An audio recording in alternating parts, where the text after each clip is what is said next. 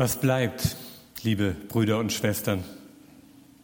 Gibt es irgendwas, was bleibt, dauerhaft, zuverlässig, worauf wirklich Verlass ist? Oder ist unser Leben und ist diese Welt eben doch nur eine schillernde Blase, dünnhäutig und zerbrechlich, so wie wir Menschen alle auch, empfindlich, unstet, von jedem Windhauch hin und her getrieben, irgendwo im Raum schwebend, leichtsinnig, kurzlebig, schön. Und wenn die Blasen platzen, dann wird es schmierig. Nichts bleibt nach dem Plopp, nur die Gefahr dann auszurutschen und sich den Hals zu brechen. Irgendwas bleibt. Dieses Lied von der Gruppe Silbermond, das war 2009 ein Riesenhit und ist seither immer noch in vielen Ohren und in vielen Gemütern. 3,5 Millionen Klicks bei YouTube weil es ein Lebensgefühl zum Ausdruck gebracht hat, weil sich viele Menschen hier verstanden gefühlt haben in ihrer Sehnsucht nach Sicherheit, nach Geborgenheit, nach Schutz in dieser chaotischen Zeit, in der sich ja keiner mehr so richtig auskennt. Die Sehnsucht nach Worten, die Gültigkeit haben, denen ich trauen kann. Oder gibt es dann doch wieder Fake News? Die Sehnsucht nach Beständigkeit. Ich hätte nie gedacht, dass jemand so schnell sterben kann. Wir haben uns doch vor einer Woche noch getroffen und jetzt ist er plötzlich verstorben. Haben Sie das schon erlebt, dass jemand so plötzlich verschwindet, so unerwartet? Oder dass dieses Ehepaar auseinandergegangen ist, hätte ich nie gedacht, nie erwartet. Die sind doch auch Christen. So schnell. Die Sehnsucht nach Verlangsamung kommt in diesem Lied zum Ausdruck anhalten, in dem hohen Tempo, in dieser rasanten Geschwindigkeit, in der wir uns getrieben fühlen in unserer Welt. Die Sehnsucht nach Halt. Und zwar, dass ich etwas halten kann, festhalten kann, aber auch die Sehnsucht danach, selbst gehalten zu werden. Was bleibt? Das ist die große Frage bei jeder Trauerfeier auf dem Friedhof, an jedem Grab. Was bleibt? Die paar Habseligkeiten? Das Geld, das bleibt vielleicht, ist ohne Gesicht. Bleiben Erinnerungen? Ja, manchmal kostbar, wertvoll, aber auch die verblassen im Lauf der Zeit. Und schon die nächste oder übernächste Generation, da ist gar nicht mehr viel da. Was bleibt? Die Zeit bleibt auch nicht. Wir reden immer davon, dass die Zeit vergeht, aber es ist gerade andersrum. Nicht die Zeit vergeht, wir vergehen mit der Zeit. Was bleibt also? Nichts bleibt. Nichts bleibt. Es ist alles vergänglich, wir Menschen und die Dinge auch. Ich lese uns Worte aus der Bibel, aus dem Buch des Predigers im zweiten Kapitel.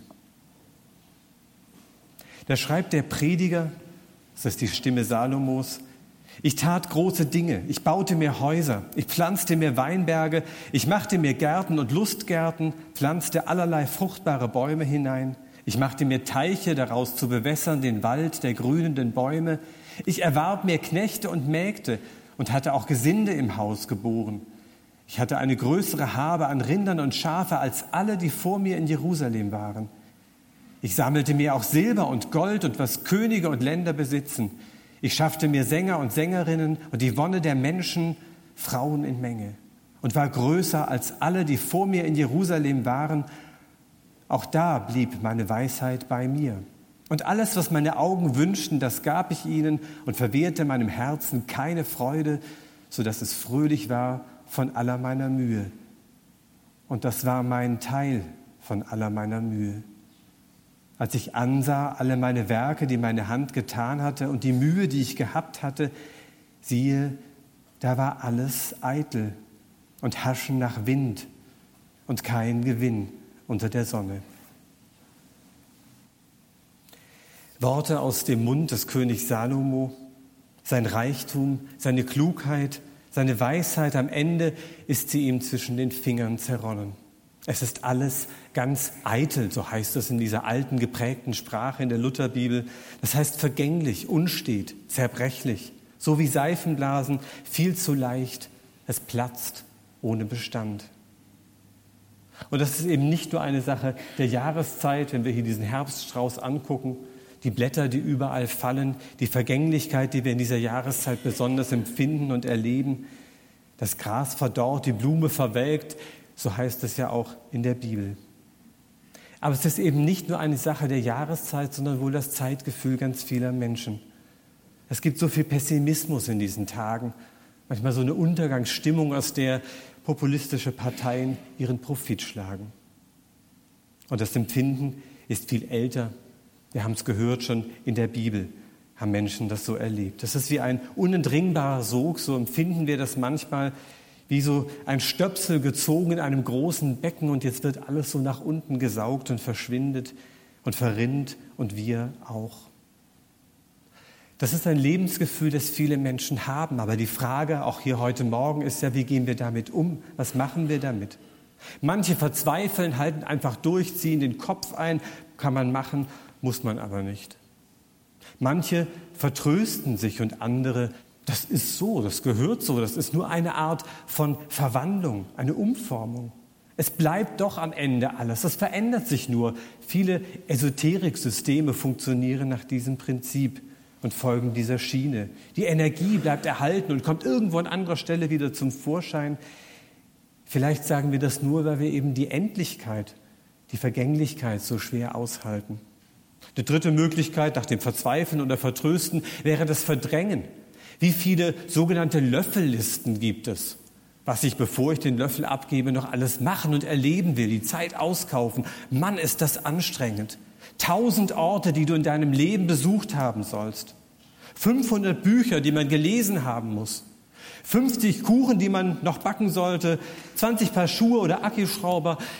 Wir beschäftigen uns und werden beschäftigt und verdrängen die Geschichte, weil wir es nicht aushalten können. Besser ist es mutig wahrzunehmen, was ist, die Grenzen, an die wir immer wieder stoßen, zu respektieren, annehmen.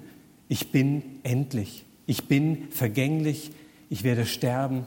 Die Zeit hier für mich ist befristet. So ist es. Man muss ja deswegen nicht gleich alle Falten lieben, die man morgens im Spiegel entdeckt oder jedes graue Haar freudig begrüßen, aber eben klug werden. So heißt es in der Bibel, jedenfalls im Psalm 91. Herr, lehre uns bedenken, dass wir sterben müssen, damit wir klug werden, damit wir zur Besinnung kommen. Und der kluge Prediger hat das auch getan. Der hat nämlich noch weiter gedacht. Und so heißt es dann in Kapitel 3, ein jegliches hat seine Zeit und alles Vorhaben unter dem Himmel hat seine Stunde. Geboren werden hat seine Zeit und sterben hat seine Zeit, pflanzen hat seine Zeit, ausreißen, was gepflanzt ist, hat auch seine Zeit. Weinen hat seine Zeit Lachen hat seine Zeit, Klagen hat seine Zeit, Tanzen hat seine Zeit. Alles hat seine Zeit. Das zeitliche Segnen, sagt man. Und das bezieht sich, denke ich, nicht nur auf das Sterben, sondern die Zeit und unsere Begrenzung anerkennen und akzeptieren und auch das Gute erkennen, das darin liegt. Denn so heißt es weiter beim Prediger. Gott hat alles schön gemacht zu seiner Zeit auch hat er die Ewigkeit in ihr Herz gelegt, nur dass der Mensch nicht ergründen kann, das Werk, das Gott tut, weder Anfang noch Ende. Und da merkte ich, dass es nichts Besseres gibt, als fröhlich zu sein und sich gütlich zu tun in seinem Leben. Denn ein Mensch, der isst und trinkt und hat guten Mut bei allen seinen Mühen, das ist eine Gabe Gottes. Das also kann entstehen, wenn wir unsere Begrenztheit, unsere Vergänglichkeit anerkennen die Zeit auskaufen. Daraus kann eine große Freiheit und Gelassenheit, ja sogar Lebensfreude erwachsen, von der der Prediger hier schreibt. Auf einer Zeitschrift habe ich einen schönen Comic entdeckt. Da sitzen Charlie Brown und Snoopy auf einem Steg und gucken auf einen weiten See hinaus. Und Charlie Brown sagt, immer so ein bisschen deprimiert und schwermütig, eines Tages werden wir alle sterben, Snoopy. Und Snoopy antwortet, das ist wahr, aber an allen anderen Tagen nicht.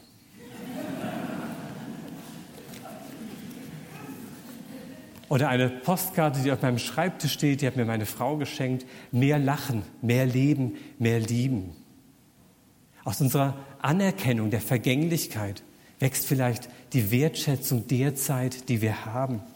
Die Wertschätzung und Dankbarkeit für das, was Gott uns geschenkt hat. Nicht auf das schauen, was uns entschwindet und fehlt und sich verflüchtigt, sondern auf das schauen, was Gott uns gegeben hat, es auskaufen, es nutzen und dankbar haben. Und dann ist es ja auch noch ganz gut, dass nicht alles bleibt. Ich weiß nicht, wer von Ihnen schon mal versucht hat, den Vertrag bei seiner Telefongesellschaft zu verändern. Gut, dass solche Prozesse nicht bleiben, dass das irgendwann mal aufhört. Aber es gibt auch andere Dinge. Einsamkeit, Schmerzen, wie gut, dass nicht alles bleibt. Ungerechtigkeit, Bosheit von Menschen, Schicksalsschläge, wie gut auch, dass ich einmal abtreten darf. Aber wie kommen Menschen zu so einer Haltung der Gelassenheit, zu sagen, es bleibt nicht alles und das ist gut so? Wie kommen Menschen dazu, sich so zu bescheiden, das Leben zu schätzen, zu genießen, manchmal auch tapfer zu ertragen? Es gibt einen ganz tiefen Grund, wie wir dazu kommen. Entscheidend ist nämlich gar nicht, wie wir mit unserer Endlichkeit umgehen, sondern entscheidend ist, wie Gott damit umgeht, wie Gott mit unserer menschlichen Vergänglichkeit und Begrenztheit umgegangen ist. Im Psalm 8 gibt es einen unglaublichen Satz. Da ist die Rede, nachdem von Gottes Schönheit und der Schöpfung die Rede ist, heißt es dort, was ist der Mensch, dass du seiner gedenkst? Was ist der Mensch, dass du dich um ihn kümmerst? Und es ist nicht verächtlich gemeint, was ist ein Mensch schon wert, dass du dich überhaupt mit ihm beschäftigst, sondern wie wertvoll und unglaublich kostbar sind wir dir, erstaunlicherweise, dass du dich so mit uns beschäftigst. Dieses Staunen über Gottes Hochachtung und Wertschätzung des Menschen. Wie kommst du nur dazu, uns so wichtig zu nehmen? Wie kommt es nur, dass wir dir so lieb und wertvoll sind? Wie kommt es nur, dass du uns flüchtige und vergängliche Menschen suchst und uns nahe kommen willst, dein Leben mit uns teilen möchtest, mit uns redest, unsere Nähe suchst, uns nicht aufgibst, dass du bei uns bleibst, die wir doch gar nicht bleiben können? Was ist das nur bei dir, Gott, dass du so mit uns Menschen umgehst? Und dabei hatte der Autor dieses Gebets noch gar keine Ahnung davon, was Gott eigentlich noch mit uns und mit sich selber vorhatte. Welche unglaubliche Grenzüberschreitung und Würdigung für uns vergängliche Menschen. Nämlich darin, dass Gott selbst ein sterblicher Mensch wurde, dass Gott sich selbst dem Gesetz der Vergänglichkeit unterworfen hat, dass er ein verletzlicher, sterblicher Mensch geworden ist in Jesus Christus, seinem Sohn. Der ewige Gott, der Anfang und Ursprung des Lebens, der Ursprung des Universums und aller Zeit, hat sich dem Fallen und dem Sterben und dem Tod aus freien Stücken unterworfen und mit vollem Risiko. Was für eine unglaubliche Geschichte wird uns hier in der Heiligen Schrift erzählt. So geht Gott mit unserer Vergänglichkeit um. Er tut sie sich an. Und er geht daran zugrunde in Jesus Christus am Kreuz. Aber eben auf dem Grund und in der Dunkelheit des Grabes hat er dieses alte Prinzip aufgebrochen und verändert. Er hat das Leben sozusagen neu erfunden, den Schalter unerwartet umgelegt und etwas ganz Neues geschaffen. Gott hat das alte Gesetz gebrochen, das Verhängnis unserer Vergänglichkeit, das Gefängnis unserer Gottesferne. Durch seinen Beistand, durch seinen Widerstand gegen den Tod hat Gott uns eine Tür geöffnet, dass wir auch bleiben können, weil er bei uns bleibt. Dass wir das Leben haben in seiner ganzen Fülle, sagt Jesus, dazu bin ich gekommen, um das mit euch zu teilen. Dass ihr bleibt, nicht bei euch, nicht alleine, nicht unter euch, sondern dass wir beieinander bleiben und dass ihr bleibt, weil ich bei euch bleibe und euch näher bin, mehr als ihr wisst. Warum tut Gott sich das an? Weil er uns liebt. Das ist sein Wesen, das ist sein tiefstes Geheimnis, das ist seine Persönlichkeit, sein Charakter. So ist Gott.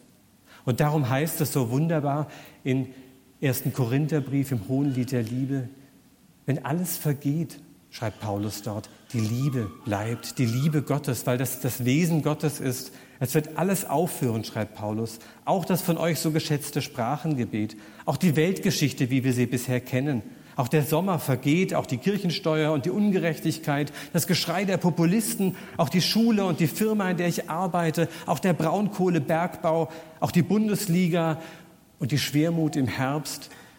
Es wird alles vergehen. Aber die Liebe bleibt, dass wir geliebt sind, mehr als wir wissen, mehr als wir je begreifen können. Die Liebe Gottes bleibt, Gottes Liebe zu uns. Und darum dürfen wir auch bei ihm bleiben, in seiner Nähe. Was bleibt zu tun? Drei kurze Dinge zum Schluss. Lass dich lieben. Liebe Gott und liebe seine Menschen. Dass wir diese einzige, wirklich stabile, bleibende Beziehung in unserem Leben pflegen. Dass wir uns Worte schenken lassen in der Heiligen Schrift, die nicht vergehen. Jesus sagt, Himmel und Erde werden vergehen, aber meine Worte, mein Versprechen, meine Zusage vergehen nicht. Beschäftige dich mit Worten, die bleiben, die tragen, die dir Grund unter die Füße geben, an denen du dich halten kannst, die du dir vielleicht einfach manchmal nur vorsagen und wiederholen kannst, um damit irgendwie durch eine schwierige Situation hindurchzukommen. Und bleib mit Gott im Gespräch, Rede mit ihm über deine Vergänglichkeit, über deine Ängste, deine Unruhe, deine Ziele. Rede mit ihm in deinem Alltag über die Menschen, die dir Mühe machen, über das, was dich beschäftigt. Pflege die Verbindung zu dem, der bleibt. Das ist wie so ein Halteseil in der Steilwand unseres Lebens. Da sind wir fest und gesichert. Pflege diese Verbindung. Aber das Seil ist so lang und so weit, dass wir andere mit hineinnehmen können. Da kann immer noch einer mit reingeknotet werden. Da ist immer noch ein Karabiner frei, dass wir andere Menschen mit in diese Verbindung zu Gott hineinnehmen. Dafür kämpfen, das Evangelium weitergeben, auch dafür kämpfen, dass die von Gott geliebte Welt und Erde bleibt, sich auch politisch engagieren, da wo ich mit Nachbarn unterwegs bin. Lass dich lieben, liebe Gott, liebe die Menschen, die er dir zur Seite stellt, denn die Liebe bleibt. Zuletzt noch einmal Seifenblasen. Denn das Schöne ist, die platzen nicht nur und schillern hier so ein bisschen in der Gegend rum, die haben alle Regenbogenfarben. Lassen wir uns doch durch die Seifenblasen nicht nur an die Vergänglichkeit erinnern, sondern auch an die Leichtigkeit, die Gott uns schenkt. Und an den Regenbogen lassen wir uns dieses starke Zeichen in der Bibel nicht nehmen und nicht madig machen. Der Regenbogen in dem Gott uns seine Treue verspricht. In diesem Zeichen verspreche ich dir, dass ich bleibe und dass du bei mir bleibst.